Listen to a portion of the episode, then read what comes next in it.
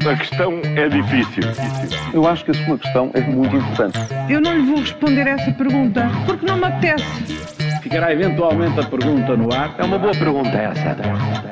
Está no ar o Ainda Bem que faz essa pergunta da Rádio Observador. Júlio Magalhães, esta segunda-feira falamos de jogos, daqueles que se jogam na net, os que se jogam no relevado, mas começamos por outras lutas.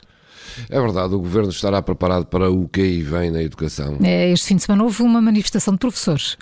É bem diferente das uhum. habituais. Não teve a participação dos grandes sindicatos, alguns dos grandes sindicalistas até foram veiados entre os manifestantes, muitos professores jovens e até alunos que se juntaram a este protesto. Além disso, eh, os protestos, as greves eh, vão manter-se este mês e em janeiro e já, já exigem até a demissão do atual Ministro da Educação. São muitas as reivindicações mas no centro de todos os protestos está a decisão de municipalizar os concursos.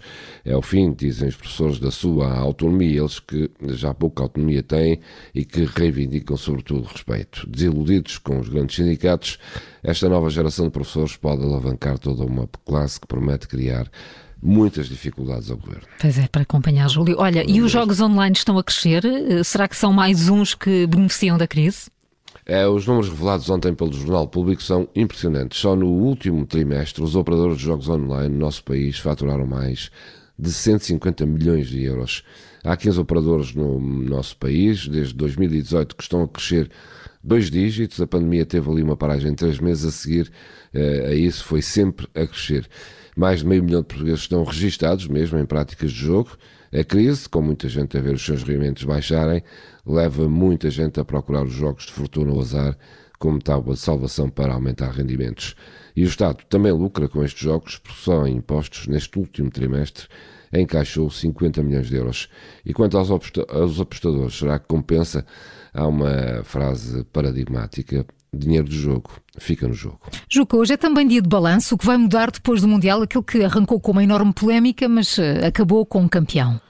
Está encontrado, o campeão uhum. é a Argentina, naquele que foi o mais polémico e mais caro Mundial de sempre. Nunca um Mundial tinha sido jogado nesta altura do ano, só o Qatar, com o seu poder económico, conseguiu alterar todo o calendário desportivo do mundo de futebol. Muitos, muitos protestos, não só sobre a forma como este Mundial foi atribuído ao Qatar, mas sobretudo pela falta de respeito pelos direitos humanos e não só naquele país. À medida que o futebol foi tomando conta do espetáculo, nunca mais viram protestos e acabou aquele que foi, sem dúvida, o melhor Mundial de sempre. A partir de agora ficam três ideias. O Qatar vai manter, com certeza, a sua política de direitos humanos limitados, vai ter que enfrentar anos de pouco crescimento, porque tem uma dívida enorme e custos para pagar do investimento feito, e vamos ver que efeitos vai ter na União Europeia quando há dirigentes europeus envolvidos em casos de alegada corrupção, a propósito, precisamente, deste Mundial. Júlio Magalhães e as perguntas que marcam a atualidade. Amanhã, a nova edição, já sabe que é sempre a seguir ao Jornal das Sete. A questão é difícil. Eu acho que a sua questão é muito importante. Eu não lhe vou responder essa pergunta porque não me apetece. Ficará eventualmente a pergunta no ar. É uma boa pergunta essa.